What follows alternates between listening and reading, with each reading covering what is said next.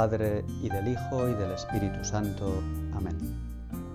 Padre nuestro, que estás en el cielo, santificado sea tu nombre. Venga a nosotros tu reino. Hágase tu voluntad en la tierra como en el cielo. Danos hoy nuestro pan de cada día. Perdona nuestras ofensas, como también nosotros perdonamos a los que nos ofenden.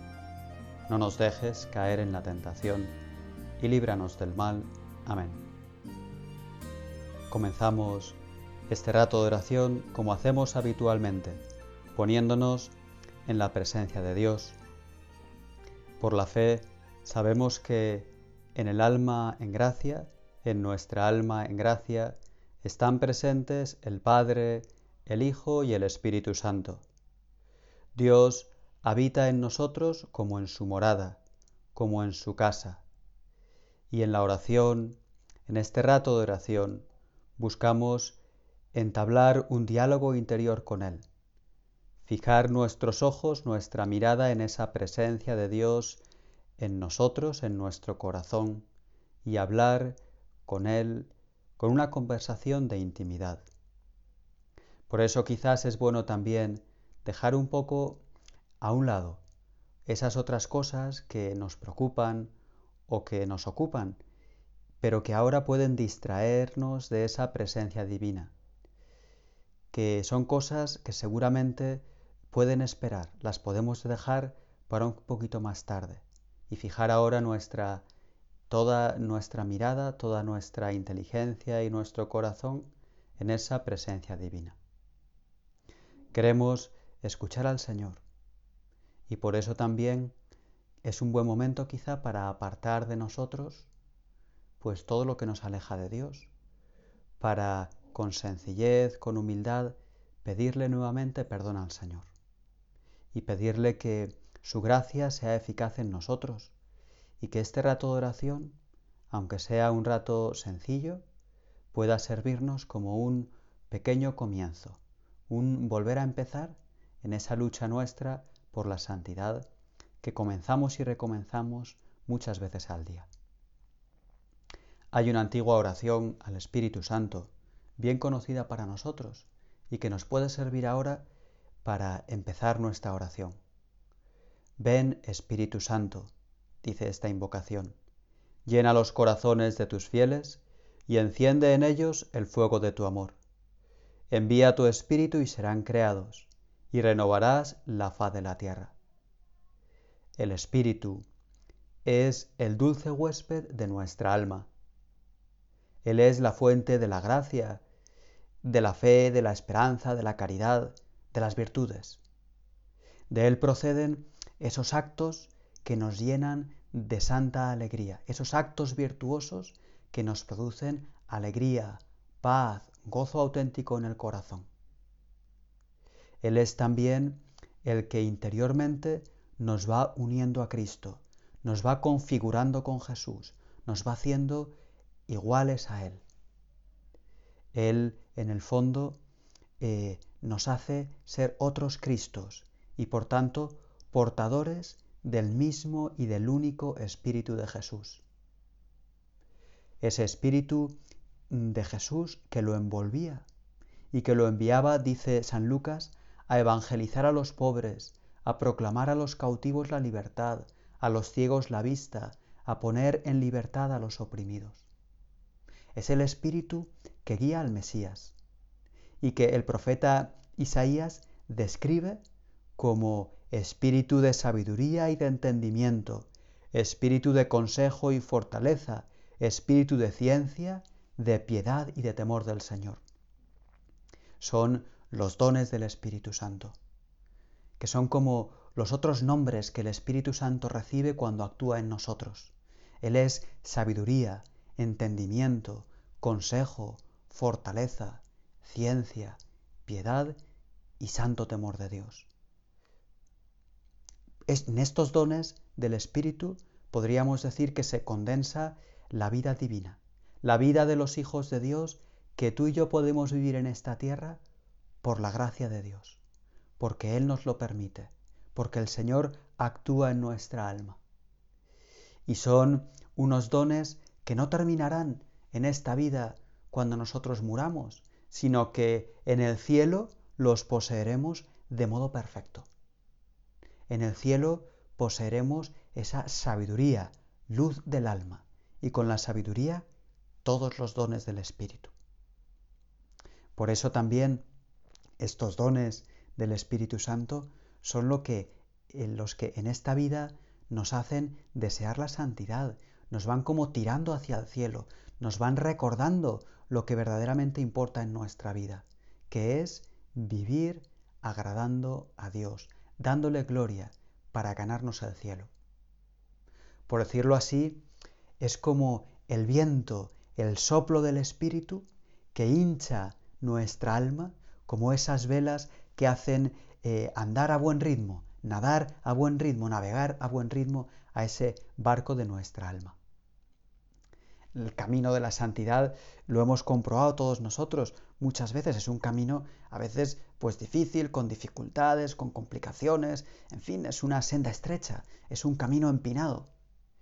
Y es este don del Espíritu Santo, don septiforme, el que nos hace que este camino, aun en medio de las dificultades, sea un camino agradable, sea un camino que nos llena de alegría, que nos da paz, sea un camino que podemos verdaderamente transitar, que podemos recorrer.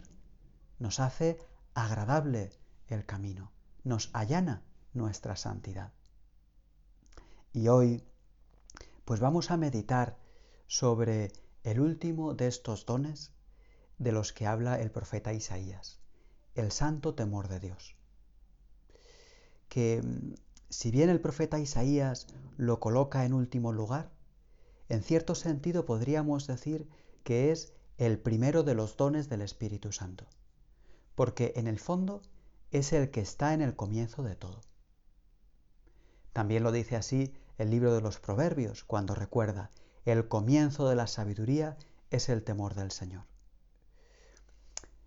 En realidad, ¿qué queremos decir? El temor de Dios es ese don divino que viene como a custodiar, a proteger, a cuidar nuestra fragilidad. El temor de Dios es el don adecuado para los débiles. Es ese don divino que siendo nosotros débiles y frágiles nos hace fuertes. Los dones, podríamos decir, de la sabiduría, de entendimiento y de ciencia, nos muestran como la grandeza de Dios. El don de consejo nos permite como mantener en nuestra vida, pues en nuestra vida práctica, en la acción diaria, pues esa admiración de Dios.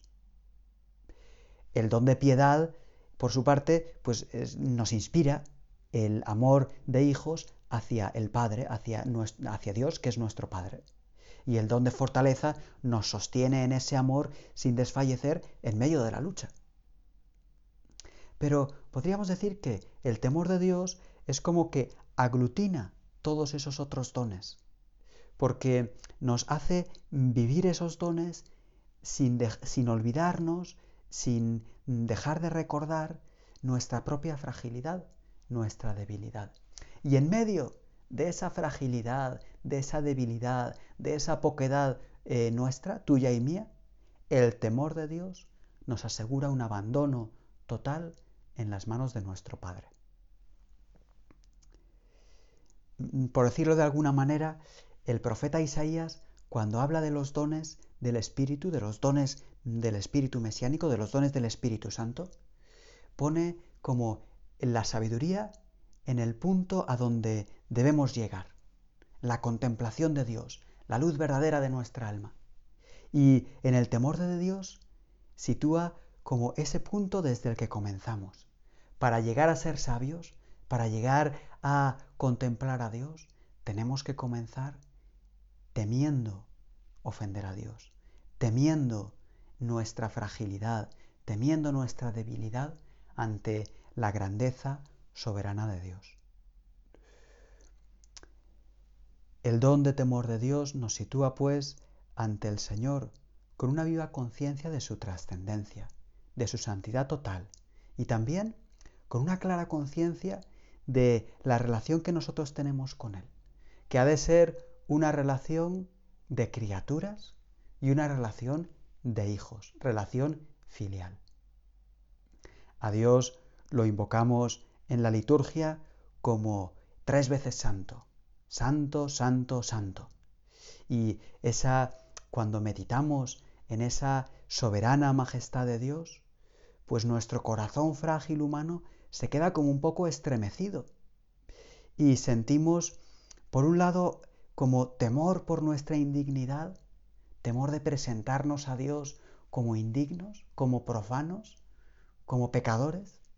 Y por otro lado, sentimos una grandísima fascinación, porque descubrimos que en esa santidad de Dios está el, nuestro Señor, amabilísimo, nuestro único Señor al que queremos adorar con todas nuestras fuerzas, porque es la fuente de nuestra salvación, la fuente de nuestra alegría. Por eso, cuando hablamos del temor del Señor, eh, resulta claro y entendemos muy bien que no se trata de un temor servil, que no es el miedo que el súbdito siente hacia un malvado tirano, sino que es la reverencia, el respeto, el cariño, la delicadeza que un buen hijo siente hacia su Padre lleno de bondad. Por ahí va el temor del Señor.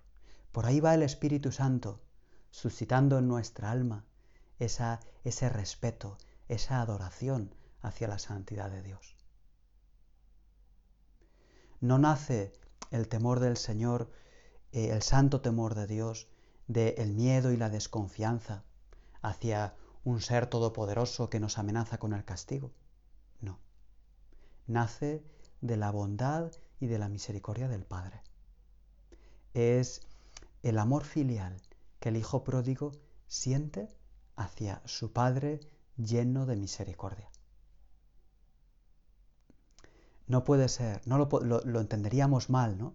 Si en algún momento viéramos como, eh, sintiéramos como temor hacia Dios en sentido servil, ¿no? Dice, el Señor nos ha llamado amigos, él es mi Padre, Él es tu Padre.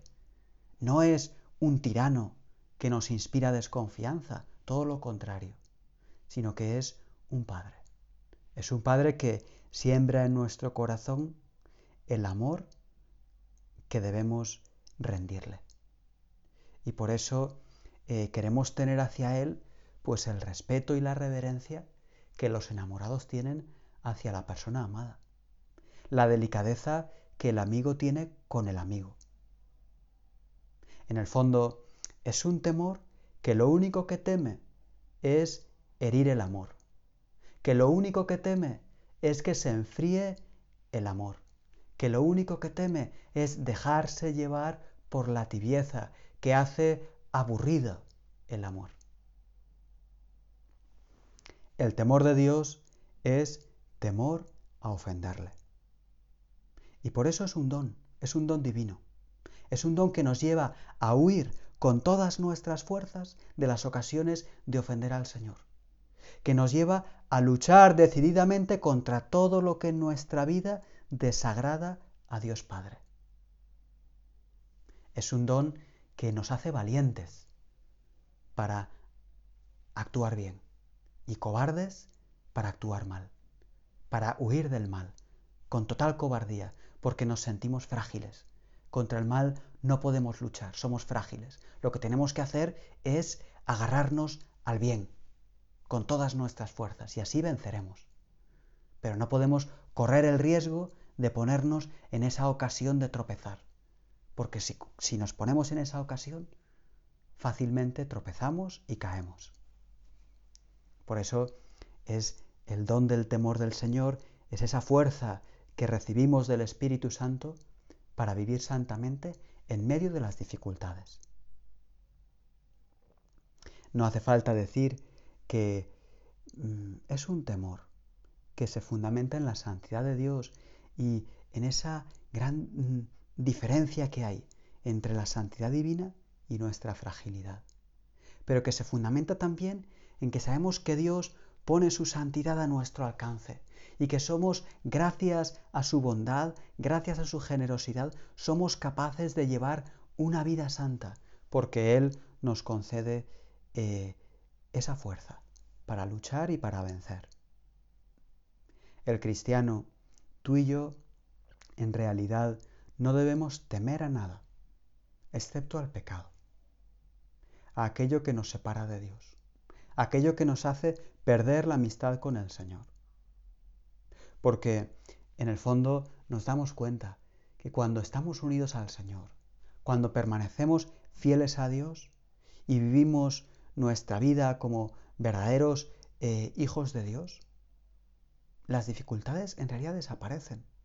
Podemos tener problemas, podemos tener contradicciones, pero son contradicciones que las llevamos con la confianza que lleva un hijo que sabe que su padre es Dios, con la alegría de que Mm, que tiene un hijo, que sabe que su padre lo cuida, lo protege. Podemos ver un ejemplo de todo esto en el capítulo 10 del Evangelio de San Mateo. Allí encontramos eh, el segundo de los cinco grandes discursos de Jesús que nos transmite el evangelista y que ha sido llamado como el discurso de la misión.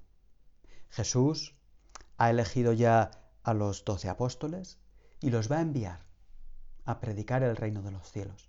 Los va a enviar a la misión. Los va a enviar a evangelizar. Bueno, nos dice el Evangelio, dice que los manda con su fuerza para curar enfermos, resucitar muertos, expulsar demonios. Y claro, Jesús, que conoce eh, cómo son los apóstoles, los conoce muy bien, los ha elegido, los quiere con auténtica amistad, pues los prepara y les da pues unos consejos y unas advertencias. Y el primero de esos consejos es mirad, mirad, que os envío como ovejas en medio de lobos. Jesús a lo mejor era consciente de que los estaba como enviando a una, a una, bueno, a una misión complicada y los quiere proteger. No les evita las dificultades, pero les advierte para que no tengan miedo, no temáis. Os envío como ovejas en medio de lobos, pero no temáis, que yo estoy con vosotros. Y les advierte de que van a sufrir contradicciones, de que van a ser rechazados, de que van a ser perseguidos y entregados a las autoridades del mundo, de que van a sufrir odio, y un odio que se va a traducir en falsedad y en ruptura, el hermano contra el hermano, el padre contra el hijo. Y sin embargo, ante todo ello, ante toda esa contradicción, Jesús les dice y les repite, no temáis. Vosotros no tengáis miedo de nada. No tengáis miedo de la falsedad, porque todo llegará a saberse. No hay nada oculto que no salga a la luz. No tengáis miedo a los que matan el cuerpo, pero no pueden matar el alma. Y junto con esa eh, como eh, advertencia, a no sentir miedo por esa contradicción, por ese rechazo, por ese odio que van a sentir, odio del mundo. Eh, e inseparablemente con esto, Jesús les hace pues, eh, esa invitación a la esperanza y les anima a tener una grandísima confianza en la providencia de Dios. Y lo hace pues poniendo un ejemplo eh, pues sencillísimo. Dice, ¿No se venden dos pajarillos por un salario? Pues ninguno de estos pajarillos cae en la tierra sin que vuestro Padre lo permita. Y les dice, vosotros no tenéis que tener miedo, porque valéis mucho más que muchos pajarillos. O aquello que también recordamos de, eh, todos los cabellos de vuestra cabeza están contados. bueno, la providencia divina no se le escapa nada. A veces en nuestra vida nos pasan cosas y podemos pensar y decir, bueno, oye, y el Señor pues parece que en este momento no está presente o se olvida de mí o, qué ocurre, que, me pasan estas cosas, que mm, tengo mala suerte, que esto me hace sufrir y que no tiene remedio y que no veo la salida. Tranquilo, no temas. Nada escapa a la providencia de Dios. Por eso esta llamada de Dios a la valentía ante el mundo. Y esta llamada a la esperanza tiene mucho que ver con el auténtico temor de Dios. En realidad, Jesús desvela a los apóstoles aquello a lo que lo único a lo que se ha de temer, aquello a lo que verdaderamente tienen que temer y lo único que han de temer, que es a perder el alma, a perder el camino, al pecado.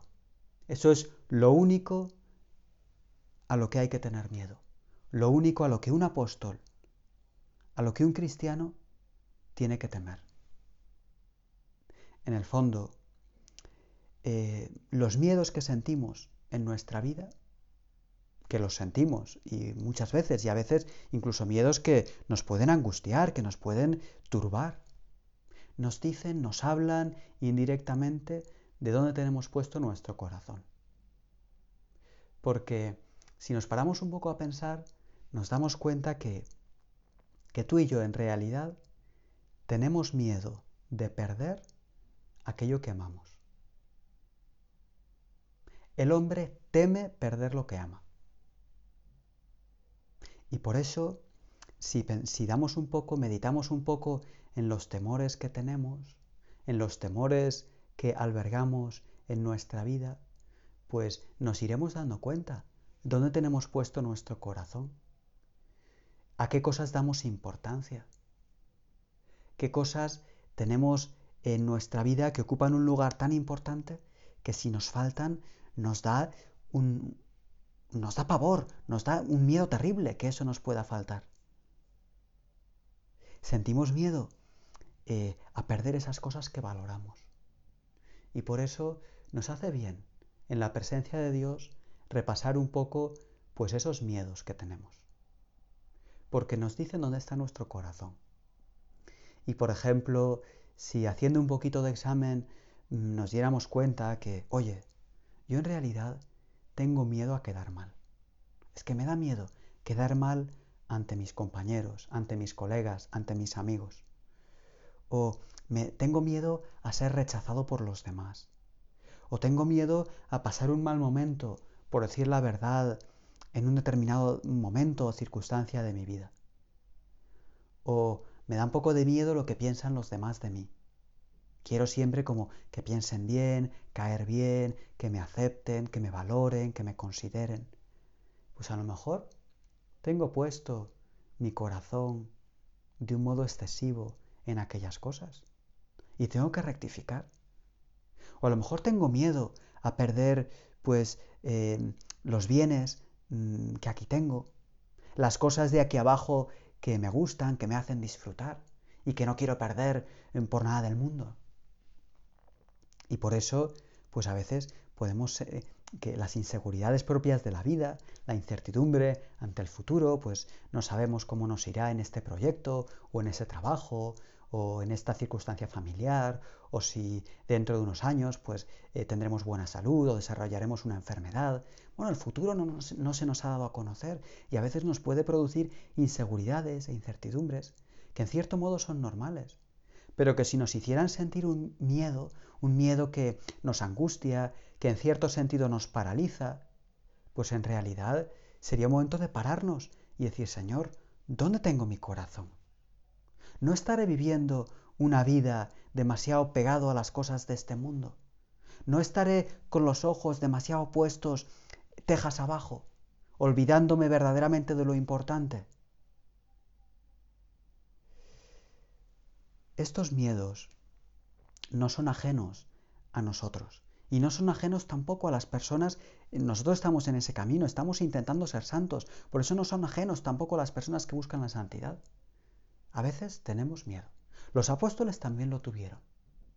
Podemos recordar en el Evangelio como por ejemplo San Pedro tuvo miedo ante una criada de ser descubierto como uno de los seguidores de Jesús. Es verdad que era una hora dramática, una hora terrible, la hora del proceso contra Jesús. Y después de la resurrección, los apóstoles estaban encerrados en el cenáculo, en el lugar donde habitualmente se reunían, porque tenían miedo a los judíos. Nosotros como los apóstoles, también somos frágiles. Y por eso necesitamos pedirle al Espíritu, dame, Espíritu vivificador, el santo temor de Dios. Un santo temor que me haga fuerte ante estos otros temores mundanos que me alejan de Dios.